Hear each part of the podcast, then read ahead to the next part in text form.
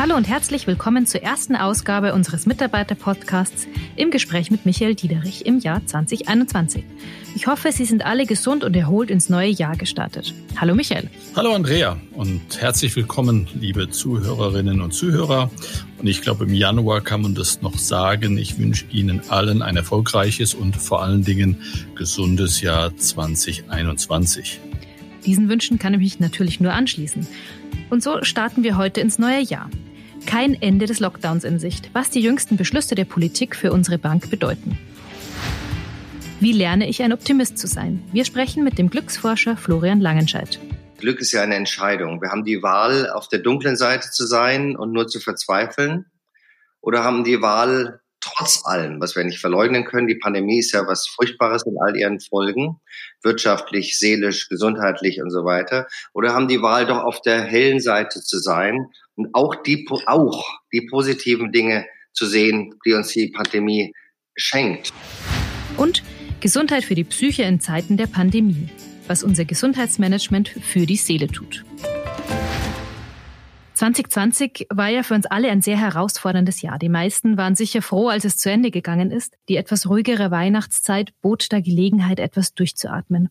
Michael, wie hast du denn die Weihnachtstage und den Jahreswechsel verbracht? Also ich habe mich gefreut, einfach ein paar Tage mit der Familie zu verbringen, auch wenn, und du hast es gesagt, das war anders als die Weihnachtsfeste sonst, wo man sich vorbereitet hat auf einen längeren Urlaub oder aufs Skifahren. Und trotzdem war das eine ganz tolle Zeit, die man ganz intensiv miteinander verbracht hat. Ich glaube, das hat super gut getan. Und das habe ich bei mir selbst gemerkt, die Batterien wieder aufzuladen. Geb zu, freue mich jetzt hier wieder zurück zu sein, blicke optimistisch in das kommende Jahr und die Feiertage haben mit der Familie wirklich Spaß gemacht. Das äh, war bei mir ganz ähnlich. Es war sehr, sehr ruhig. Skifahren habe ich ehrlicherweise ein bisschen vermisst, aber ein Highlight fand ich war in der Weihnachtszeit der Bau unseres HVB Lebkuchenhauses. Mein Fünfjähriger hat sich da ganz kräftig dran beteiligt. Und wenn ich mir die vielen Fotos von den Lebkuchenhäusern anschaue, die von unseren Kolleginnen und Kollegen per Mail reinflatterten oder bei LinkedIn gepostet wurden, dann ging das offensichtlich nicht nur mir so. Ja, das war eine großartige Sache und nicht nur die geposteten Bilder, die haben ja über die Laufzeit Zeit an äh, Dramaturgie zugenommen. Da waren teilweise Bilder dabei, die waren animiert. Da waren teilweise Fotos dabei. Da wurden Playmobil-Leute eingebaut. Dann war eins dabei, da war ein Superman vor dem HVB-Tower zu sehen. Also was da an Kreativität und auch wirklich, äh, so wie das aussah, an Freude bei den Kollegen entfacht ist, das war großartig zu sehen. Wir haben selber eins ähm, zusammengebaut und habe dazu auch beigetragen. Zumindest mal sagen meine Töchter, ich hätte es versucht, irgendwas dazu beizutragen, aber es ähm, kam nicht in die Prämierung, lag wahrscheinlich daran, dass ich doch zu viel daran rumgefummelt habe. Aber insgesamt haben uns äh, richtig viele Posts erreicht. Wir haben 850 Zusenden bekommen, 500 über unser E-Mail-Postfach und rund 350 kamen über LinkedIn an. Damit haben wir wirklich auch nach außen eine tolle Wirkung erreicht. Ja, äh, in der Tat. Wirklich Wahnsinn, wie kreativ die Kollegen daran gegangen sind, aber auch, ähm, wie viele individuelle Zuschriften ich dazu bekommen habe von Kolleginnen und Kollegen, die es kaum glauben konnten, dass wir ihnen dieses Lebkuchenhaus nach Hause geschickt haben, sich direkt dran gemacht haben, mir auch dann ein Bild mitzuschicken. Das war eine ganz großartige Aktion, die wir da gemeinsam machen durften vor Weihnachten. Im Intranet finden Sie die Namen der zehn Kolleginnen und Kollegen, die wir unter allen Einsendungen als Gewinner ausgelost haben. Und zwar haben die gewonnen ein virtuelles Treffen mit unserem Markenbotschafter Felix Neureuter und andere haben ein Buch bekommen. So, nun sind wir aber wieder im Corona-Alltag angekommen. Leider ist ja mit dem Jahreswechsel das Virus leider nicht verschwunden, auch wenn wir uns das alle gewünscht hätten. In der vergangenen Woche, Michael, hatte die Politik eine Verlängerung des Lockdowns zunächst bis Ende Januar beschlossen und die Maßnahmen wurden nochmal verschärft. Ähm, welche Auswirkungen hat es denn auf die Vorkehrungen in der Bank? In der Tat. Ähm, auf uns haben sie aktuell keine Auswirkungen. Wir waren schon äh, ab dem 10. Dezember vorbereitet äh, für diesen Lockdown und wir waren auch implizit vorbereitet für eine Verlängerung des Lockdowns. Ähm, all unsere Vorsichtsmaßnahmen, die wir implementiert haben, galten und äh, gelten auch noch in Zukunft. Im Kern also weiter, was wir bisher gemacht haben. Wir reduzieren die Präsenz in den Büros so weit wie es geht. Wir halten am Homeoffice-Thema fest. Wir haben auch dort unsere Prozesse verbessert und ich denke, wir müssen uns darauf einstellen, und auch das ist, glaube ich, kein Geheimnis, jeder kann die Inzidenzzahlen sich jeden Morgen oder jeden Abend ansehen, dass wir noch einige Wochen in dem Modus verharren werden. Mm, in der Tat glaube ich auch, dass wir langsam alle Übungen darin bekommen, einfach mal abzuwarten und der Dinge zu harren, die da noch kommen und bleibt uns eigentlich nur in unserer Einstellung zu arbeiten. Ja, und wie du weißt, ich bin wirklich von Natur aus ein Optimist, bin aber auch Realist genug zu sagen, wir müssen die Realität anerkennen, so wie sie jetzt ist. Und wir müssen insbesondere jetzt am Jahresanfang uns aufs Neue motivieren und die Situation bestmöglich meistern. Und wir haben natürlich heute einen Gast, der uns dabei helfen wird, mit Tipps und Anregungen durch diese anstehenden nächsten Wochen weiter durchzukommen. Ganz genau. Wir haben nämlich einen Experten für alle Fragen des Glücks zu uns eingeladen. Sein Name ist durchaus bekannt. Er heißt Florian Langenscheidt und ist Ur-Urenkel des Gründers des Langenscheidt Verlags. Er ist selber Publizist, Unternehmer, Wagniskapitalgeber, also viele Hüte, die er da aufhat. Und inzwischen hat er rund ein halbes Dutzend Bücher zum Thema Glück geschrieben. Hallo, Herr Langenscheid. Guten Tag, liebe Frau Rexer. Freue mich sehr, dabei sein zu dürfen. Herr Langenscheid, warum interessiert Sie denn das Thema Glück so sehr? Das ging mit dem Philosophiestudium los und ich habe damals alles gelesen, was je über Glück geschrieben worden ist. Leider nur von Männern. Vielleicht war das das Problem. Jedenfalls fand ich es alles furchtbar blutleer und es hing nicht zusammen mit den Momenten, wo einem ein bisschen Glück mal vergönnt ist in diesem Leben. Und das hat mich auf einen 40-jährigen Trip gebracht, mich mit dem Thema Glück zu beschäftigen um mich damit zu beschäftigen, warum manchen Menschen das so leicht fällt, glücklich zu sein. Die brauchen kein einziges Buch und keinen Podcast dazu. Und andere versuchen es lebenlang. Und das hat zu vielen Büchern geführt, die ich über Glück geschrieben habe. Und das beschäftigt mich einfach immer. Und ich beobachte ständig meine Umwelt zu dem Thema. Ich verstehe. Jetzt gehen wir gerade durch äh, schwierige Zeiten in der Pandemie. Was macht Sie denn persönlich aktuell in dieser Zeit glücklich? Ähm, naja, diese zerbrechliche Kugel, auf der wir leben, die hat ja die Hälfte Licht immer und die Hälfte dunkel und ist ständig in Bewegung. Und diese Dualität prägt ja alles, was wir haben. Alles. Und wir haben einfach die Wahl, also Glück ist ja eine Entscheidung. Wir haben die Wahl, auf der dunklen Seite zu sein und nur zu verzweifeln. Oder haben die Wahl, trotz allem, was wir nicht verleugnen können, die Pandemie ist ja was Furchtbares in all ihren Folgen, wirtschaftlich, seelisch, gesundheitlich und so weiter, oder haben die Wahl doch auf der hellen Seite zu sein und auch die, auch die positiven Dinge zu sehen, die uns die Pandemie schenkt. Und diese aufgezwungenen Lebensweisen, die wir plötzlich haben, stellen uns ja ständig kluge Fragen. Also was und wer sind wir wirklich in unserem Leben? Sind Entschleunigung und Konzentration auf die Liebsten, also auf die wichtigsten Menschen, nicht wahrer Fortschritt in einer sich immer schneller drehenden und dabei kaputtgehenden Welt. Und alles wird dadurch letztlich auf den Prüfstand gestellt. Und wie gut wir das bewältigen, wird die Grundlage für ein wahres Reifezeugnis. Also nicht nur für Fachwissen, wie vielleicht das Abitur, sondern für Werthaltungen und Verhaltensweisen. Wir sind deswegen unglaublich gefordert und, und es macht Spaß, solche Bewährungsproben zu bestehen. Man wächst daran, es entsteht Charakter, es entsteht Tiefe und wir wachsen auch ein Stück zusammen. Wir sind ein Stück solidarischer, helfen, wo wir helfen können. Jedenfalls beobachte ich das überall. Und wenn wir einiges von dem Gelernten in die dann hoffentlich mal kommende Post-Corona-Zeit retten, ähm, dann wäre, würde ich sagen, viel gewonnen und das wäre dann vielleicht auch ein bisschen Grund zu ähm, Optimismus. Ähm, nun gibt es natürlich Menschen, die, der, die das wahrscheinlich äh, voll unterstreichen und sagen, klar, in jeder Krise wächst man, anderen hingegen fällt es schwerer. Haben Sie denn Tipps für Menschen, denen diese grundsätzliche positive Lebenssicht eher schwer fällt? Kann man denn optimistisch sein oder glücklich sein irgendwie lernen? Also wenn ich irgendwas gelernt habe in über 40 Jahre Beschäftigung mit dem Thema Glück, dann ist es, dass wir Menschen, wenn wir wollen, Weltmeister sein können, eben trotzdem glücklich. Mhm. Habe eine ähm, Sendung für das Bayerische Fernsehen gemacht, das hieß Schicksal als Chance. Und da hatten wir nur Menschen, die schreckliche Dinge erlebt haben, gleich mehrfach, also Krebs und Verlust eines Kindes oder sowas. Und die haben alle übereinstimmend damals erzählt, ich kann mich genau erinnern, dass sie jetzt achtsamer, dankbarer, glücklicher sind, als ihr Leben noch so ganz normal äh, verlief. Oder früher war ich großer Fan von den äh, Olympischen Spielen. Inzwischen bin ich viel mehr Fan von den Paralympics, denn das sind ja Menschen, die große Leistungen mal irgendwann erbracht haben, dann hatten sie eine furchtbare Krankheit oder Unfall oder Behinderung und haben, sind wieder Weltklasse erarbeitet und sind dadurch glücklich geworden auf eine neue Weise. Und diese Chance steht uns immer offen. Glück ist eine Entscheidung. Ich kann verzweifeln und ich kann sagen, Mensch, da ist doch irgendwas dran, ähm, was mich weiterbringt und andere erst recht. Mhm. Von Ihnen gibt es ja das Langenscheids Handbuch zum Glück und auch das Handbuch für Optimisten. Wie muss ich mir das vorstellen? Kann ich da einfach mal nachschlagen, wie das so geht mit dem Glücklichsein und dann stehen da lauter Tipps drin, die ich sofort umsetzen kann? Wie, wie, wie läuft das? Also man kann darüber viel reden und schreiben. Das habe ich in dem Wörterbuch des Optimisten ja auch getan. Aber das bedeutet nicht, dass man wirklich Menschen zu Optimisten macht. Ich glaube, das ist ein Stück genetisch schon. Da könnte ich jetzt lang drüber reden. Das ist dann sehr stark Vorbilder, die um einen herum sind, familiär, Lehrer, äh, Freunde und so weiter, Peer Group.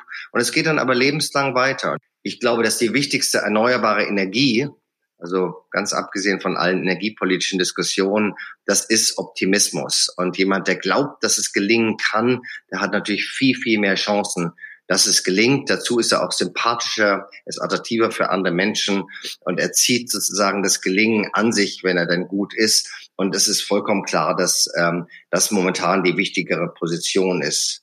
Und mit dem Glück, Langenscheids Handbuch zum Glück, dass es gibt, also in welchen Momenten wir Glück verspüren, das ist ohnehin total subjektiv. Der eine äh, tut's im Fußballstadion, wenn er mit 50.000 anderen Menschen, also als noch keine Corona gab, jubelt für seinen Verein. Der anderen, wenn er in der Ecke sitzt und meditiert und für sich ist oder Yoga macht oder im Garten arbeitet oder sowas. Das ist sehr subjektiv. Aber es gibt so ein paar Strukturen, ähm, die man sich anschauen kann. Und wenn man die versteht, dann wird die Wahrscheinlichkeit, glücklich zu sein, zumindest sehr, sehr viel höher. Und solche Strukturen habe ich im Handbuch zum Glück damals äh, zusammengestellt. Gibt es denn ein, zwei Dinge, die man jetzt gerade in dieser Situation, wo viele isoliert zu Hause sitzen, viele arbeiten im Homeoffice, die Kinder machen Homeschooling, gibt es da so ein, zwei Tipps, Tricks, die man wahrnehmen kann, um glücklicher zu werden? Ich würde mal sagen, trotz allem da hilft oft der sogenannte Abwärtsvergleich, wie die Psychologen sagen. Auch daran denken, wie schrecklich geht's denn irgendwelchen Menschen in Indien oder in Brasilien oder sowas, die dann nicht mal ein warmes Zuhause oder nicht mal was zu essen haben. Ähm, aber viel wichtiger noch, die Aufmerksamkeit auf kleine Momente. Man muss einfach mal ein bisschen sich sozusagen gegen den Kopf schlagen und sagen, bestimmte Ziele, die ich hatte, gehen im Moment vielleicht mal nicht. Wird hoffentlich dann nach der Impfung im halben Jahr wieder gehen. Aber ähm, und dann die Fokussierung auf die kleinen Momente, denn die kleinen Momente sind die großen im Glück. Die kleinen Momente, die ich zu Hause eben dann in noch so beengten Verhältnissen vielleicht mal haben kann und genießen kann und die ich vielleicht nicht hätte, wenn ich sozusagen wie üblich schnell raus und rein und Hamsterrad und so weiter. Dankbarkeit statt Neid. Also Neid zu denken, dass es irgendwo anders viel, viel besser ist, ist einer der ganz großen Glückskiller. Und viel schöner ist es, sich zu fokussieren auf die Dinge, auf die man dankbar sein kann. Und das kann, glaube ich, jeder und jede in bestimmter Weise. Und ja, und vielleicht auch ein bisschen, was die Klöster so voll macht, ähm, dieses Gefühl, dass weniger oft mehr Glück ist, dass ich so viel nicht brauche und wirklich überlegen kann, was ist wirklich wichtig, was macht mich wirklich glücklich, auch welche Menschen sind das. Wir alle sind gewöhnt, sogar zu einer Mitte des Lebens, dass wir hunderte von Leuten kennen und das ist auch toll so, daraus äh, beziehen wir sozusagen Selbstwertgefühl und Stolz und berufliche Verbindungen und so weiter. Im Moment ist das ein bisschen schwieriger. Ähm, und dann können wir umso mehr fokussieren auf die Menschen, die uns wichtig sind, die engsten Freunde, äh, die Familie, die alt gewordenen Eltern, um die man sich kümmert. Also es gibt schon bei allen Problemen ähm, gibt es schon Potenzial zu Glück, eine ganze Menge, auch in der Krise. Ganz, ganz herzlichen Dank, Herr Langenscheid, für die optimistischen Ein- und Ausblicke. Gerne. Michael, Zusammenrücken, die Stärkung des Gemeinschaftsgefühls, das sind Dinge, die wir in den vergangenen Monaten auch bei uns in der Bank beobachten konnten, oder? Ja, ganz genau. Und das ist ja wirklich das Interessante an, an dieser Krise durch die wir im Moment gehen, obwohl wir räumlich so weit voneinander entfernt sind wie noch nie, hat uns das emotional, menschlich und was das Thema Zusammenarbeit angeht, so eng zusammengebracht wie noch nie.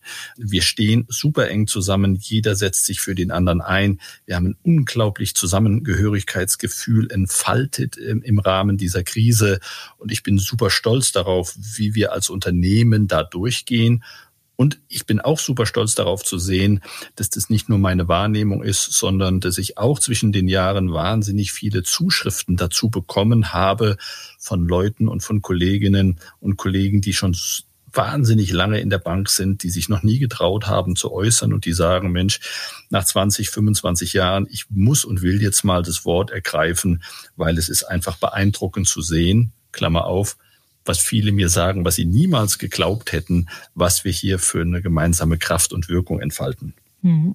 Michael, du hast vorhin gesagt, dass du ein Realist, aber im Herzen auch ein großer Optimist bist. Du hast die Einschätzung von Florian Langenscheidt gehört. Was stimmt dich persönlich denn optimistisch für 2021? Lass mich kurz rekapitulieren. Und als wir letztes Jahr zum ersten Mal mit allen Kolleginnen und Kollegen in den Dialog getreten sind, als wir zum ersten Mal in den Lockdown gehen mussten, war völlig unklar, ob und wann es überhaupt einen Impfstoff für Covid-19 geben würde. Neun Monate später gibt es nicht nur einen Anbieter, es gibt mehrere Anbieter. Es wird nicht nur die aktuelle, sondern auch die künftige Produktion deutlich nach oben gefahren.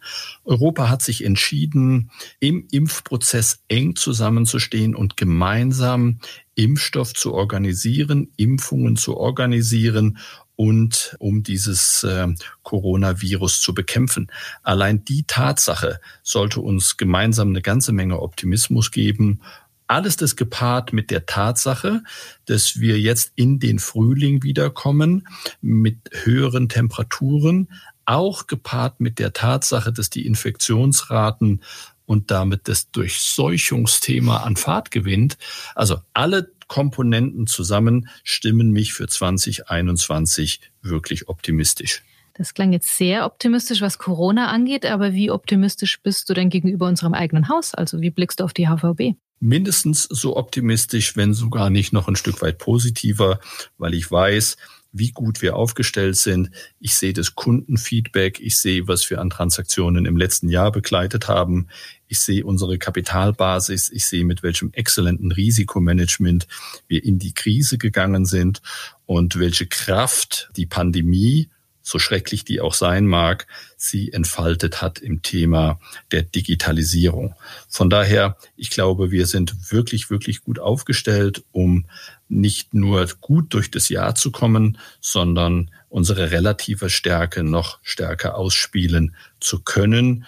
Und um das alles herum haben wir ab nächster Woche eines der größten und bedeutendsten Events für unser Haus, die German Corporate Konferenz, die wir immer in Frankfurt durchführen. Dieses Mal in einer völlig virtuellen Form, aber das ist das Flaggschiff-Event auf unserer Firmenkundenseite und da freue ich mich schon sehr drauf. Mm, und wie ist die Resonanz der Kunden auf dieses Format? Die Resonanz ist sehr gut. Wir haben auf der Corporate-Seite mm, rund 170 Unternehmen, fast alle auf dem Finanzvorstands- oder CEO-Level, also immer das Top-Management eingeladen. Wir haben über 800 institutionelle Investoren eingeladen zu diesem Event. Wir haben Tausende von One-on-Ones auf virtuelle Art und Weise gescheduled und auch die Kunden spiegeln uns immer regelmäßig wieder wieder, das ist das Flaggschiff-Event für institutionelle Investoren und Firmenkunden zu Beginn eines Jahres